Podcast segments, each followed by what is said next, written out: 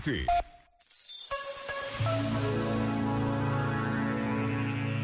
Os centros comerciais enchem-se de pessoas, as lojas abrem as suas portas até mais tarde. Há uma animação nas ruas que nos prepara para viver mais um Natal. E é bom que assim seja. Oferecer um presente, ter um gesto capaz de revelar o quanto gostamos de alguém é muito bom. Mas precisamos de encontrar um justo equilíbrio em tudo o que fazemos, o que passa por nos lembrarmos de quem não pode, de quem não tem.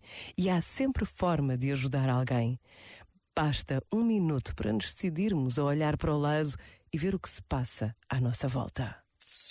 Este momento está disponível em podcast no site e na app.